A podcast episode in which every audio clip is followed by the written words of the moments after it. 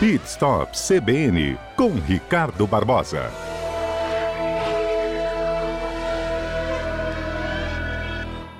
Os nossos ouvintes pediram e hoje a gente detalha tudo sobre a correia dentada. Ricardo Barbosa, não sei nem onde fica essa correia dentada. Me ajuda, bom dia.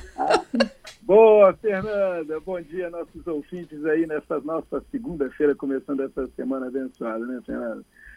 Olha Isso só, mesmo. a correia, é, a correia dentada fica ali no obstáculo do motor, geralmente do lado direito, né? Geralmente do lado direito, ah, a gente, para a pessoa poder entender, do lado do carona, né?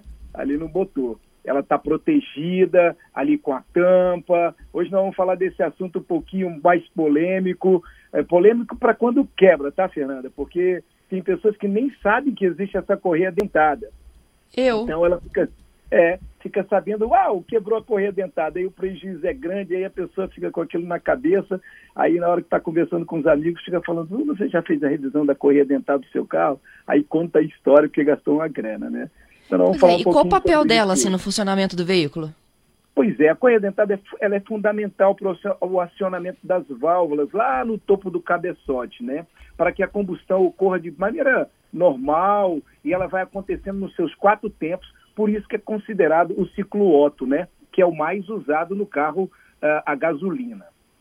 Então, no caso da correia, a, a popular correia dentada, ela aciona o virabrequim, que faz a abertura e o fechamento das, das válvulas, porque aí há a compressão, a admissão, a compressão do motor. Não dá para falar muito mais sobre isso para os nossos ouvintes aqui, mas ele tem uma função fundamental para que as válvulas possam ser acionadas onde ela admite e ela comprime, né? fazendo com que o combustível também exploda ali na cabeça do pistão. Então, esse primeiro momento para explicar para os nossos ouvintes é, é- é- é como funciona e por que funciona e qual a função dessa correia dentada. Eu quero lembrar que antigamente essa correia dentada, Fernanda, deu muita dor de cabeça quando ela chegou. Ela chegou, eh, tinha o Fiat 147, que com 30 mil quilômetros ela quebrava, ela dava problema.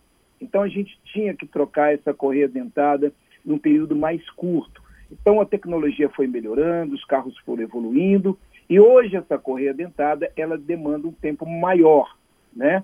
Mas isso devido também ao aquecimento da correia e o desgaste natural. E aí automaticamente ela vai se desgastando, ela vai trincando, ela também tem um momento de uso, porque às vezes a pessoa fala, mas eu rodo tão pouco mas o que o carro fica parado e ela fica ali tensionada.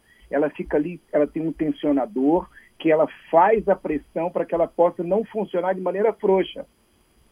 Então esse esse tensionador, ele tem uma pressão que de acordo com que ela vai se desgastando, de acordo com que ela vai ficando mais flácida através dessa borracha, ele vai empurrando a correia para que ela sempre fique na tensão certa. Essa correia, ela não pode ficar na tensão errada, ela não pode pular o dente. Por isso que é aquela preocupação, Fernando, da pessoa falando assim, ah, mas eu vou dar um tranco no carro. É, geralmente as pessoas dão lá um tranco para fazer o carro pegar, porque acabou a bateria, então colocam uma segunda, debré e o carro pega. Mas conforme a correia dentada ela esteja no estado dela, se ela pular um dente, Fernanda, ela dá um problema no cabeçote, ela empena a válvula, empena ah, de maneira um pouco menor, mas também pode empenar a válvula ou até mesmo o carro não funcionar. Tanto é que um mecânico que colocar uma correia dentada fora do ponto, ele vai ter problema para fazer o carro funcionar nos cilindros certos, né? Então, essa é a primeira coisa aí que tem que tomar cuidado, principalmente com a manutenção da correia, ao empurrar o carro. Ah, é um carro mais antigo, é um carro mais velho. Vamos empurrar, vamos dar um tranco. Cuidado, porque você pode dar problema, ter problema com a correia dentada nesse momento. Uhum.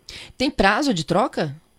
Sim, vamos lá. Então vamos falar um pouquinho qual é o tempo que eu devo, quando eu devo trocar essa correia dentada, né? O manual do, do proprietário, ele, ele tem também um plano de manutenção do veículo e ele fala sobre o tempo da troca da correia, né? Qual o momento indicado que você deve fazer a troca dessa correia. Dependendo do estado da correia, ela pode ser trocada até mais, um pouco mais na frente. Mas isso acontece, Fernando, a partir dos 60 mil quilômetros. Para os nossos ouvintes, estou falando de maneira generalizada, né? com 60 mil quilômetros. A partir de 40 mil, ela deve ser inspecionada. Isto é, na revisão de 40, ah, estou aqui dirigindo, vou olhar no meu, no meu velocímetro aqui, no meu odômetro, 40 mil quilômetros. Está na hora de fazer a revisão do seu carro, peça para o seu mecânico de confiança inspecionar essa correia, ver o estado dela. Às vezes você uh, tem uma maneira diferente de dirigir, muita poeira, muito barro, passa muito lugar ali que mesmo que ela esteja tampada, alguns carros tampam 100% a correia dentada, para inspecionar, ver o estado dela, para você não ter um, um problema maior. Lembrando também que essa correia ela tem um tensionador que também deve ser substituído quando você faz a troca da correia. Então não economize.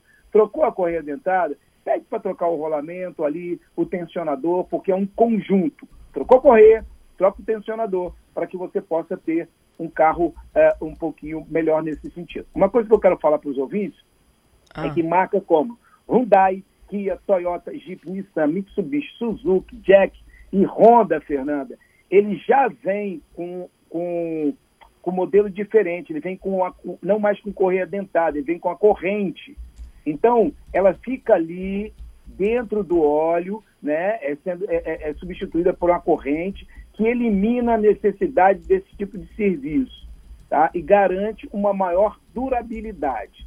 Então, nós já estamos saindo da era, explicando para os nossos ouvintes, da coisa da correia dentada para a corrente que ela já é lubrificada e você não precisa substituir.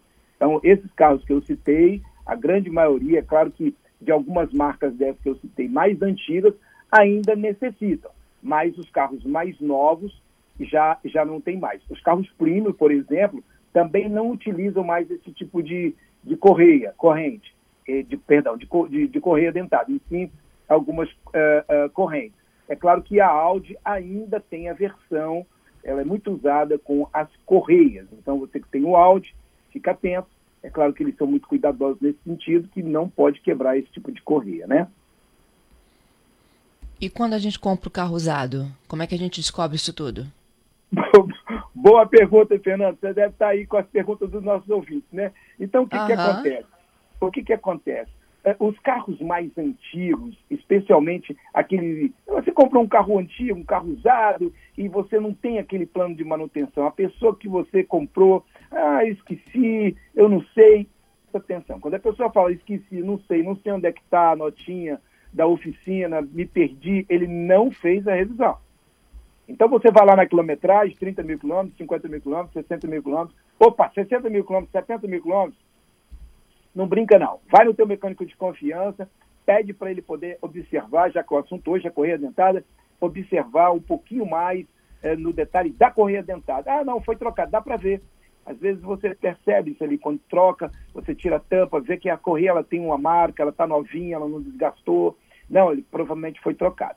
Mas caso contrário, não faça conta nesse sentido, troque a correia e troque também o, o, o tensionador. É muito importante para você não ter um prejuízo na frente aí com 70, 80 mil quilômetros. E ela quebra quando, Fernando? Quando você está fazendo uma viagem. Ah, está aqui em hum. Vitória, lugar pequenininho, daqui para ali, Vila Velha, Guarapari. Mas, ah, fui a Santa Teresa, fui a Linhares. Opa, é nesse pau aí, você andando um pouquinho mais forte, a correia dentada vai no goento, ela vai, começa, ela, ela vai desfiando, Fernando, e ela poca de uma hora para outra. Pô, pocou em velocidade, estourou o cabeçote, seu prejuízo aí ela é, é grande nesse sentido.